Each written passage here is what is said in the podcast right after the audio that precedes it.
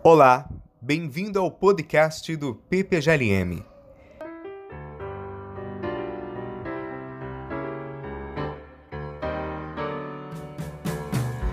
Em nosso podcast, entrevistamos convidados sobre temas, conceitos e autores em filosofia.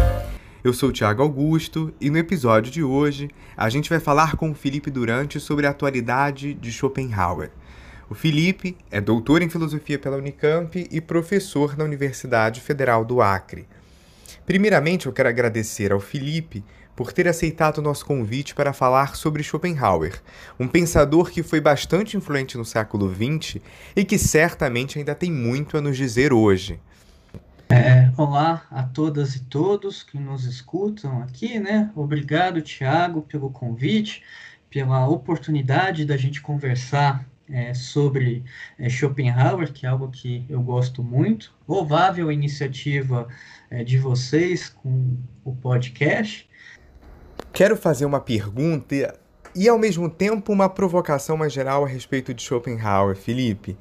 É inegável a importância da sua contribuição intelectual e sua repercussão na filosofia europeia, que se desenvolve e se consolida no século XX, recuperada por pensadores como Freud e Nietzsche. No entanto, algumas leituras que são feitas de Schopenhauer são geralmente tributárias da interpretação de outros pensadores, como os que eu citei antes. Quais destacaria serem as contribuições filosóficas de Schopenhauer que talvez tenham sido negligenciadas ou pouco analisadas e que deveríamos recuperar hoje? Bem, o que você comentou já foi pauta de inúmeras conversas que eu tive com amigos e amigas durante a minha gra graduação e, e, minha formação acadêmica, né? Schopenhauer ser estudado é, sendo relacionado a Kant, sendo relacionado a Schelling, Nietzsche é, e assim por diante. E é, são estudos importantes, porque o Schopenhauer ele não escreve sozinho e descolado da história, da filosofia. Então, eu gosto desse tipo de estudos, embora o que eu tenha feito seja um pouquinho diferente, né? É, é, e, bem, uh, no sentido de recuperar Schopenhauer, eu acho que os estudos italianos estão realizando um trabalho primoroso né, sobre a influência da filosofia schopenhaueriana é, no que a gente chama de escola de Schopenhauer, né, de uma recuperação, é, inserção do autor na história é, da filosofia. Outros dois pontos que eu vejo como importantes, que são apresentados em especial no debate aqui no Brasil, é, dizem respeito à compaixão, né, ligada à solidariedade no mundo contemporâneo, e sobre possibilidades e empenho em tornar o pior dos mundos possíveis o menos pior dos mundos possíveis, por assim dizer, né? Que aí já são estudos muito mais centrados e focados na filosofia schopenhaueriana e que eu acho que tem um potencial é, muito grande em ser explorado e que a gente está fazendo aqui, Tiago. Perfeito, Felipe. Fazendo uma contextualização histórica, temos uma divergência conhecida entre Schopenhauer e Hegel. Sendo Schopenhauer muitas vezes bastante duro em suas críticas ao colega. A partir disso, eu te faço duas perguntas. O pensamento schopenhaueriano pode ser considerado hoje uma filosofia robusta frente ao legado de Hegel? E qual você destacaria ser o grande legado de Schopenhauer para nós? É, é Tiago, é, acho que é um dos eventos, dos fatos mais conhecidos da vida do Schopenhauer é que quando ele tentou ser professor universitário em Berlim, ele marcou as aulas dele no mesmo horário das aulas do Hegel, né, para concorrer é, entre os estudantes, e ele fracassou retumbantemente nisso, né, ele não conseguiu angariar mais que meia dúzia de alunos e ficou frustrado com a carreira universitária. É, bem, para mim, a filosofia schopenhaueriana ela é robusta por ela mesma, né? Ela tem seus méritos, os seus deméritos, mas ela se consolidou de forma relevante para uma tradição é, filosófica. Acho que isso é, não entra em questão. Hegel, por outro lado, é um outro gigante e teve tem importância relevância para uma outra tradição, né? É, eu não sou exatamente um bom leitor da filosofia hegeliana, mas eu estaria sendo um tanto desonesto intelectualmente se eu não reconhecesse que a amplitude do trabalho do Hegel é maior do que o das obras de Schopenhauer, né? Mas esse movimento de comparação entre um e outro. Acho que os dois tiveram suas contribuições, uh, têm os seus pontos é, fracos, por assim dizer, que valem a pena ser criticados, mas são dois nomes importantes da filosofia do idealismo alemão. E é, eu não leio mais Hegel porque eu não tenho tempo, mas acho que Schopenhauerianos em geral visitam a, a filosofia hegeliana.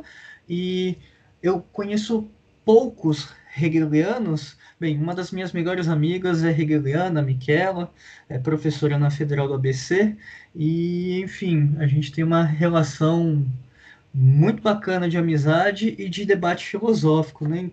Acho que, atualmente, mais do que rixas, a gente tem colaboração e respeito, e isso é, é muito bom, é, tanto para os Schopenhauerianos quanto para os hegelianos. Felipe, você tem um artigo intitulado O Lugar Sistemático da Doutrina do Direito na obra de Arthur Schopenhauer. Você diz que do conceito de egoísmo derivamos o conceito de injustiça para que, pela sua negação, alcancemos o conceito de justiça. Tomando esses dois conceitos, nós somos capazes então de compreender a doutrina do direito. Poderia nos dizer, em linhas gerais, o que é o direito para Schopenhauer e como ele se relaciona com o conflito interno da vontade e a guerra de todos contra todos? Gosto muito dessa pergunta porque ela vai no cerne de algo que eu dediquei boa parte da minha vida, né? É, de estudos. Bem, é, o Schopenhauer ele se diz o pensador do sistema único, do sistema orgânico.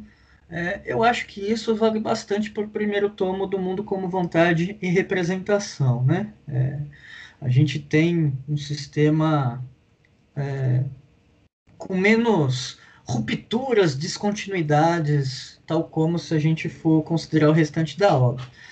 No segundo livro do Mundo como Vontade e Representação, Schopenhauer apresenta a metafísica da natureza dele, né? E a metafísica da natureza, ela enuncia uma guerra de tudo contra tudo. Tudo que aparece no nosso mundo empírico está em luta é, pela sobrevivência, por permanecer nas melhores condições possíveis, enfim, por é, se e a gente vê no livro quarto, né, a metafísica dos costumes, a ética, o espelhamento disso, né? Ah, o, se a essência do mundo ela é conflito, ela é carência, sofrimento é, e se manifesta como guerra de tudo contra tudo, o ser humano é, não foge a essa essência e ele é, concretiza essa guerra de todos contra todos. Né? O Schopenhauer, é, no quarto livro, ele assume boa parte do argumento robesiano da guerra de todos contra todos, embora a guerra de todos, de todos contra todos seja é, uma conclusão menos radical do que a guerra de tudo contra tudo, e ele mostra, bem, é, os seres humanos são o mais alto grau de manifestação da vontade, é, querem é, permanecer nas melhores condições possíveis, é, buscando prazer, evitando dor, e é, dentro disso ocorre uma lógica é, insustentável, né? É, as pessoas concorrem pelos mesmos fins ou por fins diferentes, mas pelos mesmos meios, e isso engendra a guerra de todos contra todos.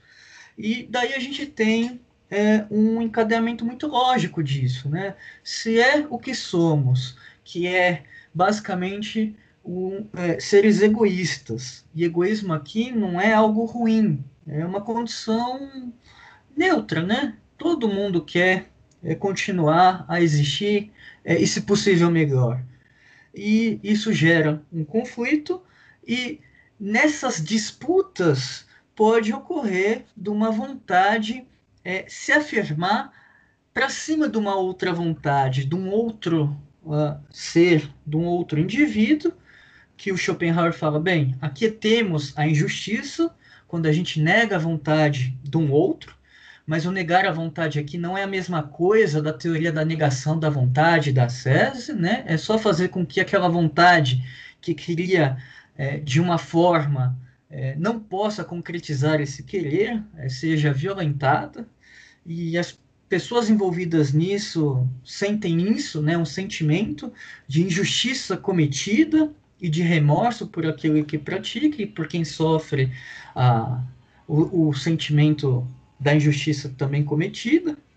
E, bem, uh, somos egoístas, seres egoístas, esse egoísmo gera esse conflito, mas esse egoísmo também é a chave de resposta, né?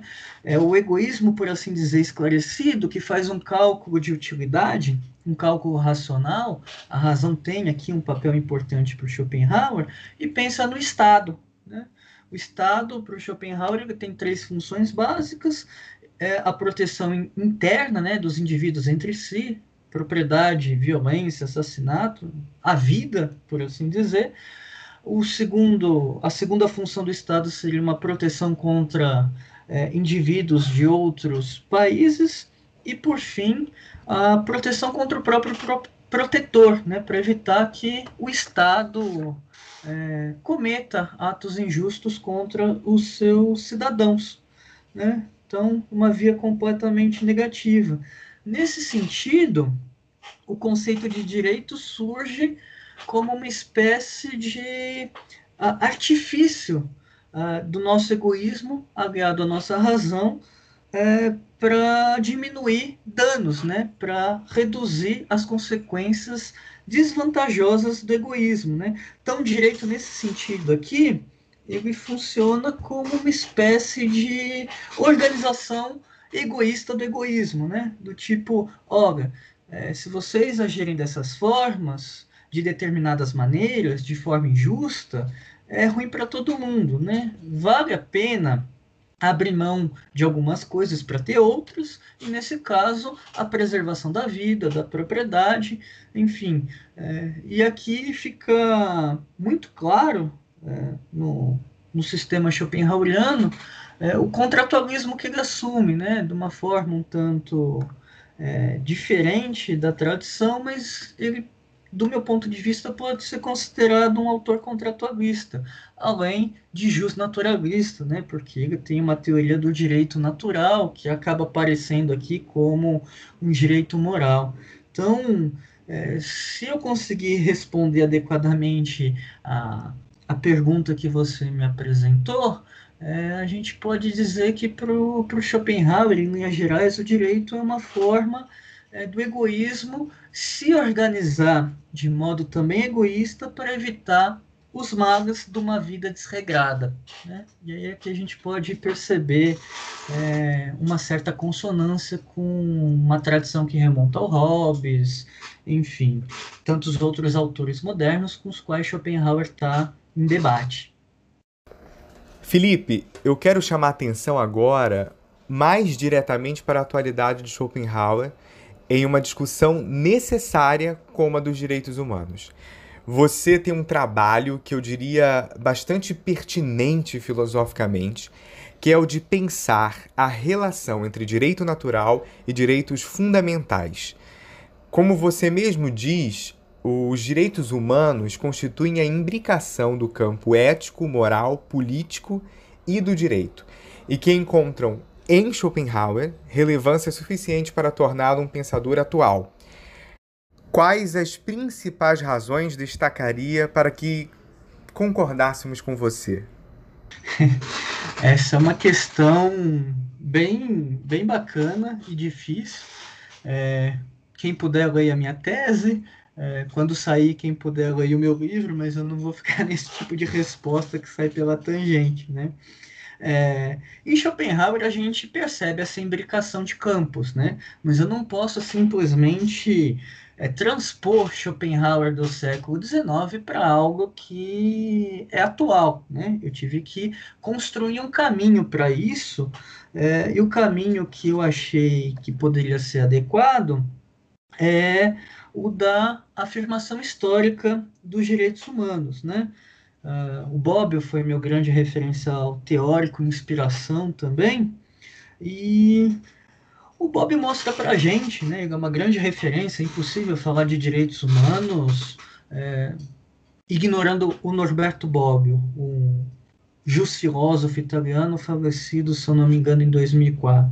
Ele mostra, na, principal obra dele sobre o assunto, Era dos Direitos, que os direitos humanos é, é um campo transdisciplinar, né? e que qualquer abordagem que desconsidere alguma das perspectivas envolvidas acaba por ser uma abordagem limitada, né? e até míope, dependendo do que a gente deixa de lado. Falar de direitos humanos, portanto, de forma responsável, tem que significar, é, tem que ser é, nos desfazermos de alguns chavões e preconceitos que estão arraigados e também pensar a questão ah, a partir das diversas perspectivas envolvidas. Né? Se a gente pega a obra Era dos Direitos, do Norberto Bobbio, a primeira parte tem quatro capítulos e cada capítulo, cada um desses capítulos é, trata da questão é, de uma perspectiva filosófica, jurídico-político, sociológica, uh, da, da sua historicidade, porque elas são complementares, né? Porque sem uma dessas perspectivas, a, a coisa fica um pouquinho uh, manca. E aí eu acho que o Bob ele é muito feliz ao reunir essa diversidade e poder apresentar, uh, recolocar a questão situando ela de modo histórico. E o que eu tento fazer é acompanhar essa historicidade para o que eu fiz não se tornar, o que eu fiz e faço não se tornar algo anacrônico, é ter uma metodologia, um referencial e poder fazer sentido, né? Não parecer algo tirado da cartola, né? Então, é, os direitos humanos eles são em essência é, é, trans, é, trans, transdisciplinar envolvem esses campos de estudo, né? E todo e qualquer estudo consequente acaba por ter é, análises dessas perspectivas, quando não juntar pessoas dessas diversas áreas para debater e, e, e, pesquisar a questão, né? Acho que é, nesse sentido a, a, a gente não pode reduzir o campo de estudo a uma, uma só área. Para finalizar, fala para a gente um pouco da sua pesquisa atual sobre os fundamentos filosóficos dos direitos humanos e como está o cenário brasileiro dos trabalhos com a filosofia de Schopenhauer. Bacana, Tiago. Agradeço do fundo do coração essa questão, porque acho que ela consegue é, dar um fechamento para as coisas que eu falei aqui é, com vocês, né? Eu tenho investigado como a filosofia schopenhaueriana pode apontar caminhos de reflexões é, para os desafios postos pelos direitos humanos e suas gerações, dimensões, né? É, na minha tese de doutoramento, eu aponto as direções de desdobramento, mas eu não tinha tempo para desenvolvê-las, porque eu tive que construir o caminho para poder fazer isso, né? É... Mais recentemente, é, no meu pós-doc, agora na minha atividade docente, é, eu consegui concretizar alguns desses desdobramentos em dois artigos. Um deles sobre os direitos sociais e a pandemia, que eu apresentei no webinário Schopenhauer da PUC do Paraná, organizado pelo professor e amigo Eduardo Ribeiro da Fonseca, e que deve sair é, numa coletânea de artigos é, em breve, né, em um livro. O outro é sobre o direito ao meio ambiente preservado, que deve ficar disponível em breve nos cadernos de filosofia alemã é, da USP. É, e por que, que eu consegui fazer isso agora? Porque a, os trabalhos sobre a pesquisa uh, Schopenhauer, ela, apesar do nosso contexto político atual, né, é, vive um momento fantástico. Uh, eu explorei um pouquinho dessa trajetória da pesquisa Schopenhauer no Brasil, tanto na minha tese quanto num artigo que tem o título A Esquerda Schopenhaueriana no Brasil. Esquerda não tem nada a ver com, com dimensão política que a gente está acostumado, né? é uma nomenclatura técnica. E, bem, é, a gente já tem gerações de pesquisadoras e pesquisadores formados que possuem uma relevância nacional e internacional que é indiscutível. Né? Os programas de internacionalização e incentivo dos governos passados e das agências de fomento, tal como CAPES, CNPq e FAPESP, ajudaram nessa troca, nesse intercâmbio é, de, de estudos, principalmente com a Itália e com a Alemanha, né, no caso do Schopenhauer, e esses programas de internacionalização tiveram uma consequência de que, além de da gente voltar uh, com, um, com mais capacitado e de contribuir para um debate que é internacional, a gente volta com muito livro para as nossas bibliotecas, artigos relevantes, com um horizonte ampliado. E a pesquisa Schopenhauer pôde é, se ampliar também por conta de uma tradução que saiu em 2005 do primeiro tomo do Mundo como Vontade e Representação, é, da tradução é, do segundo tomo que saiu em 2015, tivemos duas edições. Mais recentemente, a, a tradução da tese de doutoramento do Schopenhauer é, esse ano. Então, a, a gente está caminhando para ter finalmente toda a obra publicada traduzida e com isso a gente conseguiu mobilizar alunos de graduação, alunos e alunas de graduação que antes não tinham acesso à leitura dos textos por causa de idioma, a gente pôde é, ampliar os debates sobre o autor, uh, e, e, isso se reflete, inclusive, no número de eventos que, que são realizados. Né? É, durante essa pandemia, a gente teve o webinário sobre a quadrúplice raiz é, da Federal do Paraná, organizado pelo meu grande amigo Juan Correia. Teve o webinário da PUC do Paraná, organizado pelo Eduardo Fonseca. A gente teve o encontro do GT Schopenhauer, organizado pelo coordenador do GT, o professor Flamarião Caldeira Ramos.